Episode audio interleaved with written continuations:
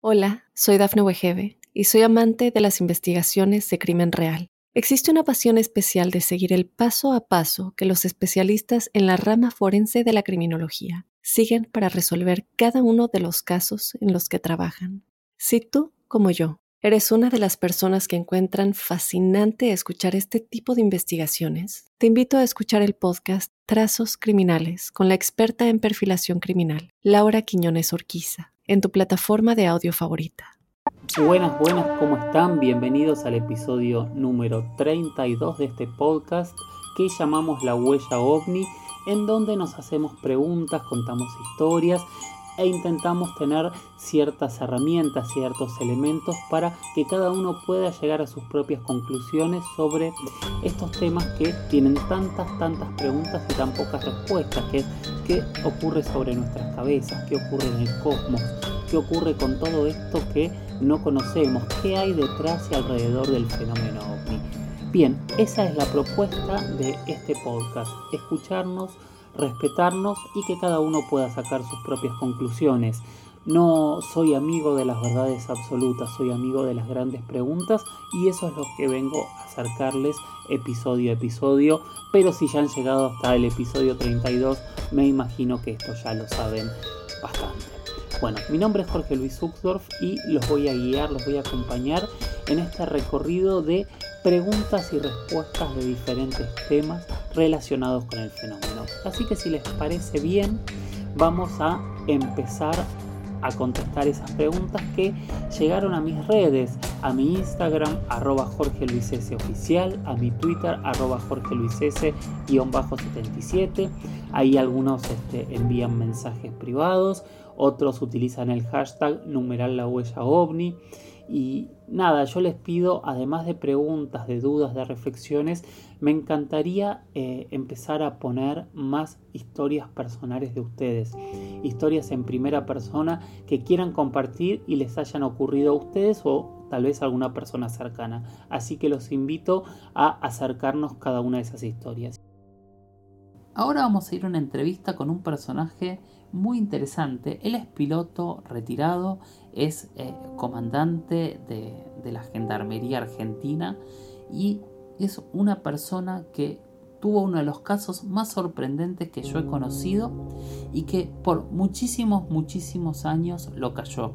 Y hoy este caso, oficial y reconocido desde muchos puntos de vista, eh, se está sometiendo a debates y análisis, hay quien busca darle explicación, él niega muchas de estas explicaciones que se están dando y quiero que lo escuchen porque es un piloto, es un militar argentino y es un experto en el cielo que una vez saliendo desde Campo de Mayo se encontró con algo que no tenía idea qué era. Yo les había aclarado al principio del programa, originalmente iban a ser dos entrevistas, la del comandante Héctor Flores y la de Jorge Torresilla, que era un civil que lo acompañaba en ese vuelo, pero lamentablemente el llamado que hicimos, eh, él vive en un lugar muy alejado y con muy mala señal, no se entiende bien, así que voy a esperar a que pase la pandemia para poder verlo cara a cara y hacer la entrevista para que ustedes la puedan escuchar como se debe. Ahora la entrevista con el comandante Héctor Flores. Contame, primero que nada, Héctor, sin que yo te interrumpa, ¿cómo fue lo que, cómo fue la historia de ese día? ¿A dónde iban? Perfecto. El día 2 de noviembre del año 1972, Jesucristo en su carácter de instructor de vuelo del Escuadrón Aéreo de Gendarmería Nacional y dentro de los planes de actividades de instrucción, tenía que impartir instrucción de vuelo nocturno al primer alférez Bock, médico especialista en gastroenterólogo y el mejor especialista del país en lo que se refiere a ofidio, recientemente fallecido, y acompañado como observador aéreo el señor Jorge Torresilla, un empresario muy importante, agrícola ganadero, además eh, maestro de tiro de las Fuerzas Armadas y del Estado Mayor Conjunto, piloto comercial de primera, de gran experiencia de vuelo, propietario de avión y posee eh, establecimiento ganadero en la provincia de Buenos Aires, en la localidad de los toldos. Siendo las 19.40 horas, observamos unas luces que nadie quería expresarla, lo que veíamos. Entonces hicimos dos circuitos de toque y motor, es decir, aterrizar y despegar en forma inmediata. Entonces cuando vimos a la distancia ese objeto, esas luces, le dimos autorización para hacer el vuelo y acercarnos al lugar donde se estaría ese objeto. En primera instancia, el primer Bock dice, no, no vamos a llegar, mi segundo comandante. Digo, sí, aplique máxima potencia y mayor ángulo de ataque. Y para ello mantuvimos informado permanentemente a la torre de Campo de Mayo, que seguía con observación, e inclusive subió el oficial de vuelo, el teniente primero Artuso, que posteriormente falleció en un accidente aéreo, aeronáutico, y la, torre, y la torre de La Plata. Para tener una mejor visión de lo que veíamos, apagué las luces interiores y las luces exteriores. Un avión de Aerolíneas Argentina que venía procedente de Rosario, un avión de Aerolíneas Argentina que venía procedente de Rosario, desvió su ruta a efecto de dejar el espacio aéreo libre en razón de que observó el objeto también. En esa circunstancia también había cinco aviones Mentor que habían despegado de la base aérea del Morón, de, Palomar, que también observaron, pero por razones de combustible u otras causas, aterrizaron en Moreno. El suscrito los alcanzó a los 2.000 metros, no me recuerdo perfectamente bien, por ello debo traer a colación, que es de acuerdo al informe que yo entregué personalmente en sus propias manos, que es el documento oficial, oficial que era estrictamente confidencial y secreto. Nos acercamos al objeto más o menos a una distancia de 200, 300 metros. En como consecuencia de ello, yo le pido los comandos para hacerme cargo yo como instructor y con mayor experiencia de vuelo de hacerlo. Y efecto de evitar una colisión, giro inmediatamente hacia la izquierda, un viraje escarpado, y caigo en, espiral como 600 metros. Sin, sin luces nocturnas instrumental, porque cuando hago el giro, y le prendo los faros de aterrizaje y el objeto se nos viene encima. Se acerca a nosotros. Y para evitar una colisión hago, hago una maniobra evasiva. Es decir, violento viraje a la izquierda cayendo en espiral como 600 metros sin ninguna referencia en el suelo ni tampoco instrumental porque tenía todas las luces interiores apagadas. Recupero la, recupero la, la distancia, y la, es decir, la altura, y no lo veo. Entonces, cuando me dice el primer Bock me dice, no, mi, mi, segundo comandante, fíjese, arriba, arriba está. El objeto estaba arriba nuestro y nos iluminó como si fuese de día. Nos iluminó perfectamente bien, claro, claro, claro. De vuelta, otra maniobra evasiva hacia la izquierda y pudimos observar tres ventanillas uniformes totalmente en la base del objeto, tres ventanillos, cuatro, pero clarito, clarito, con luces blancas y uniforme. Es decir, no era una cosa redonda, no, no, eran perfectamente bien visibles las ventanillas que se observó. Al, producirse eso, nosotros, la Torre de Campo de Mayo, nos ordenaba que regresásemos. Era imposible porque el objeto no nos permitía pasar, se nos ponía adelante, vuelto otras maniobras, y nos trajo hasta la altura de Mariano Moreno. Para ello, ya habían oscurecido la pista de aterrizaje y oscurecido Campo de Mayo. Hola, soy Dafne Wegebe y soy amante de las investigaciones de crimen real. Existe una pasión especial de seguir el paso a paso que los especialistas en la rama forense de la criminología siguen para resolver cada uno de los casos en los que trabajan. Si tú, como yo, ¿Eres una de las personas que encuentran fascinante escuchar este tipo de investigaciones? Te invito a escuchar el podcast Trazos Criminales con la experta en perfilación criminal, Laura Quiñones Orquiza, en tu plataforma de audio favorita. Entonces, cuando les doy referencia, que estoy vertical moreno, entonces, bueno, le vamos a balizar la pista me encendieron la pista del lado izquierdo, es decir, rumbo que yo venía del norte hacia el sur, cuando el despegue mío era de sur a norte, Es decir, aterricé con viento de cola. No hice circuito reglamentario, directamente aterricé. Cuando, eh, solamente un instante. Entonces, cuando informa que yo me dirijo a plataforma de gendarmería, me ordenan desde la plataforma de ejército que me represente en la plataforma de ejército que querían. Entonces me presento y había una ambulancia o dos, no me acuerdo, vino los médicos, nos preguntaron si estábamos bien, cómo nos encontramos, le dije perfectamente bien, todo ellos, nadie se quería acercar al lado nuestro.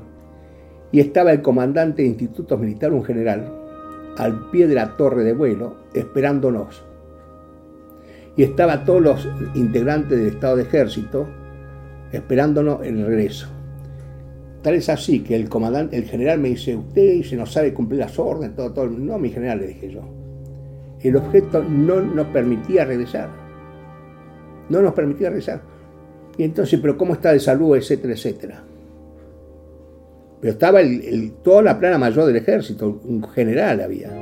Y con el auto y con luces rojas la, plataforma de vuelo, la, torre de vuelo. También nos llaman la atención a Torrecilla y a Después nos fuimos a Gendarmería y no dijimos, no dimos la novedad nosotros, para que no nos produzca ningún inconveniente. ¿Qué pasó? Cuando nosotros teníamos vuelo nocturno, al otro día ingresábamos más tarde. Yo voy regresando a las 9 de la mañana al otro día y me estaba esperando un comandante mayor, un oficial superior de gendarmería. Y dice, ¿qué pasó usted que anduvo jugando con avioncito, etcétera, etcétera? Me dice, ¿no? Nada. ¿Qué pasó? Que el comandante de Instituto Militar o el jefe de Estado Mayor, creo que era, le pregunta al director nacional, que era de ejército, cómo estaba la tripulación del avión de gendarmería. El general de ejército, el director nacional, no sabía nada. Pregunta a Campo de Mayo si sabían algo, nadie sabía nada. Entonces, por supuesto, me querían inclusive sancionar. Entonces tuve que cometer, decir que no, que el general me había ordenado que no informase nada a nadie. Mentira, era a efecto de evitar la sanción. Entonces así se lo están esperando en el comando de institutos militares. Fuimos los tres. Paso yo, de así como estaba, de civil, me dice, voy cambio de uniforme, no, se va así como está. Había una mesa grande, había como 20 oficiales superiores, general, médicos, psicólogos, psiquiatros. Y me hicieron repetido tres veces. Y así pasamos los tres. E, y, y, posteriormente, en base a eso, hicimos el informe que en este momento te hago entrega como constancia de ese documento. Ese documento era secreto estrictamente confidencial y secreto. Ese documento apareció, y dio a la luz por haber sido entregado por un integrante de Gendarmería, pero jamás fue entregado ni informado, nadie se tocó ese tema a efecto de evitar eh, eh, violar las normas legales, que es un documento estrictamente confidencial y secreto. Tal es así que ese documento lo obtuvo eh, Sephora, la señora Simondini, que un día vino acá, apareció y eso es todo. ¿Tuviste miedo en algún momento? No, no se tiene miedo. No, es normal. ¿eh? Si no, no hubiese hecho la maniobra ni, y seguir volando. ¿Qué pensás que era? Ignoro, yo no puedo decir lo que era. Yo informo lo que vi, que era un cuerpo fijo, que, era, que no era gas, no era translúcido porque yo le apliqué los, los le encendí los faros de aterrizaje perfectamente bien, se movía una cosa metálica era. Metálica, no era gas, metálica. Además, me permito decir que tengo estudios universitarios.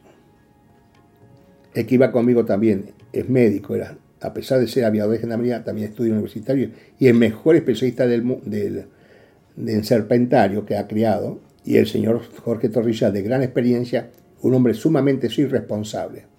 Vimos lo que vimos. Si me dicen que lo que vimos, no sé.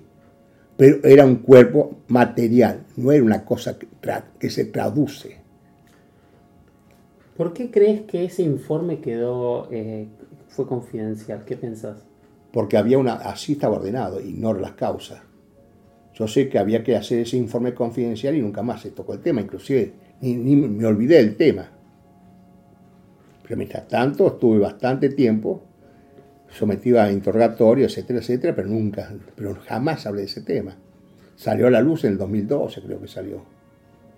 Y decime, este, mm, ¿hablaste con otros compañeros que tuvieron experiencias similares? ¿Conoces nunca, nunca hablé con nadie. Nunca, nunca hablé con nadie. ¿Y escuchaste otras experiencias similares? La del comandante Sipusak, con el comandante, con el comandante Polanco. Dos señores que me merecen absoluta y total responsabilidad y, fe de lo que expresan. Con, tuve el privilegio de conocerlos personalmente. Yo he sido instructor de vuelo del, del comandante Sipusak. Conozco cuáles sus condiciones personales y profesionales. Al señor Polanco tuve el privilegio también de conocerlo personalmente y que si ha llegado a ser comandante de, de líneas aéreas es porque es una persona responsable y seria. Sabe identificar los objetos máxime cuando tenemos bastante experiencia en vuelos nocturnos. Somos, yo soy instructor de vuelo. He traído aviones de Estados Unidos. He sido el primer oficial instructor de vuelo que tuvo la Policía Federal en avión. He sido instructor de vuelo de otras fuerzas. Y te hago otra pregunta. Em, mientras te acercabas al objeto, el avión sufrió algún tipo de Ningún tipo de modificación o alteración, nada. Porque además no podíamos observar porque teníamos todo el tablero apagado, la luz apagada. Nosotros estábamos observando el objeto que veíamos.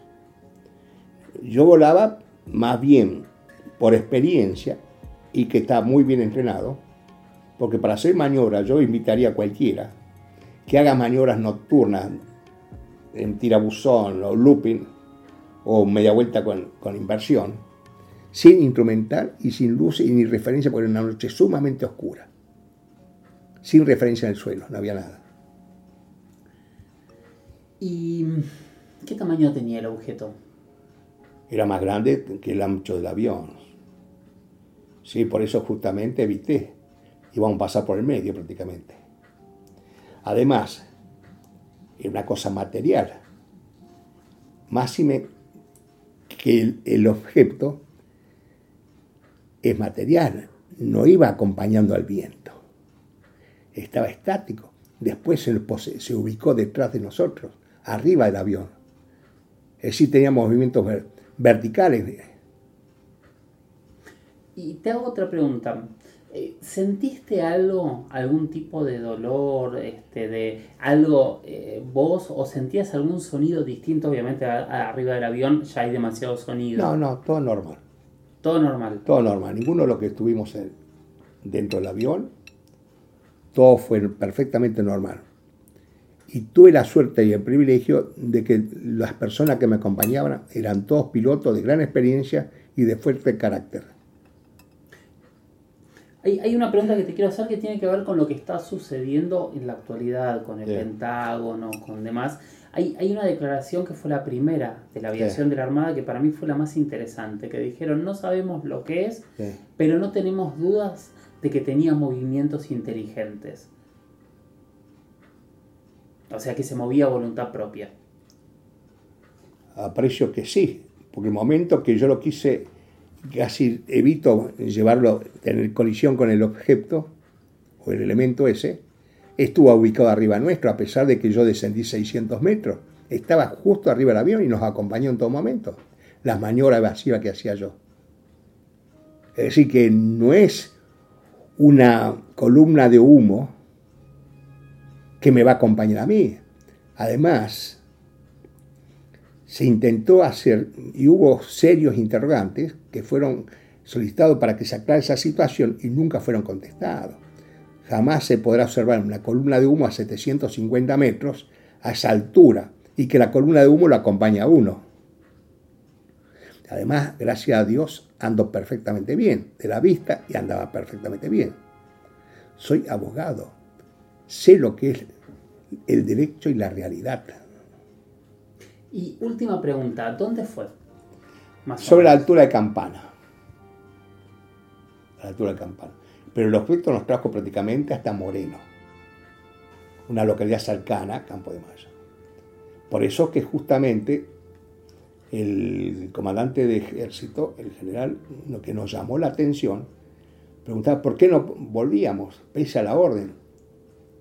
Y si hubiese sido irreal, no se hubiese oscurecido Campo de Mayo, no se hubiesen tomado medidas, no hubiese esperado la cúpula del ejército, es decir, que estaríamos, si se duda de ello, estaríamos dudando de la capacidad psicofísica e intelectual de los que estaban en tierra, de la torre de vuelo, de los generales, de los jefes que revalidan y, ratifican el informe que hice.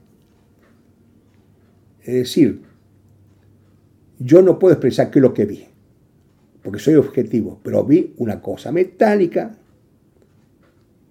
objeto material, que no podía tomar contacto con ellos porque se iba a producir una colisión. Un ovni, o sea, no sabemos qué son, pero son ovnis, son objetos voladores no identificados. Pues, pues yo esa palabra jamás la pronuncio. Yo la uso mucho, me gusta mucho, pero la uso no de, como sinónimo de nave extraterrestre. Exacto, correcto, porque es algo desconocido. Por ahí tiene una explicación y un día se encuentre, pero hoy no sabemos qué es. Corriéndonos del comandante Flores y yéndonos a Héctor Flores. Y te voy a rehacer la misma pregunta que te hice hoy. ¿Por qué pensás que se dio la orden de que ese informe no se dé a la luz? Ignoro, porque jamás, este, porque en la orden así, inclusive ignoro, e, ignoraba que, que debía hacerse ese informe. Tomé conocimiento de ese informe cuando me ordenaron labrarlo eh, y cumplir, que son formularios, que de acuerdo al informe que yo te hago entrega en estos momentos, podrás observar que es un formulario por el cual se deben llenar las partes correspondientes. O sea, significa que de alguna manera es un poco usual esto. Que era decir que existiría alguna comisión o algún elemento de control sobre los objetos. Perfecto. Muchísimas gracias, Héctor. No, por favor. Muchas gracias por tu visita y agradezco tu presencia acá. Y todo esto Y esta es, es tu casa. gracias. Hola, soy Dafne Wegebe y soy amante de las investigaciones de crimen real. Existe una pasión especial de seguir el paso a paso que los especialistas en la rama forense de la criminología siguen para resolver cada uno de los casos en los que trabajan. Si tú, como yo, eres una de las personas que encuentran fascinante escuchar este tipo de investigaciones, te invito a escuchar el podcast Trazos Criminales con la experta en perfilación criminal, Laura Quiñones Orquiza, en tu plataforma de audio favorita. Realmente este son el tipo de, entrevistados que a mí me gusta escuchar porque es donde yo confirmo que hay algo más. Yo confirmo que hay objetos voladores no identificados en el cielo y que no tenemos idea qué son. En este caso hay debate porque hay una explicación oficial que habla que en realidad se trató de el humo de un cohete que había sido disparado a muchos kilómetros de distancia, pero los testigos afirman y confirman que ellos no vieron humo, que ellos saben lo que es una nube de gas, una nube de humo y que no tenía nada que ver con el objeto que los fue acompañando. Bueno, bueno, muchísimas gracias por haber llegado hasta aquí. Estamos terminando un nuevo episodio de este podcast, La Huella OVNI. Como siempre, les digo gracias, gracias por estar ahí, gracias por acompañarnos, gracias por generar el contenido, el material del podcast, porque como siempre digo, ustedes son el espíritu, la carne, ustedes son la columna vertebral de este programa que lo que busca simplemente es dar herramientas para que cada uno pueda sacar sus propias conclusiones. Y mientras tanto, miremos al cielo, saquémonos las verdades absolutas, animémonos a hacernos esas preguntas que incomodan y tal vez algún día tengamos respuestas. Gracias y hasta la próxima. Chau, chau.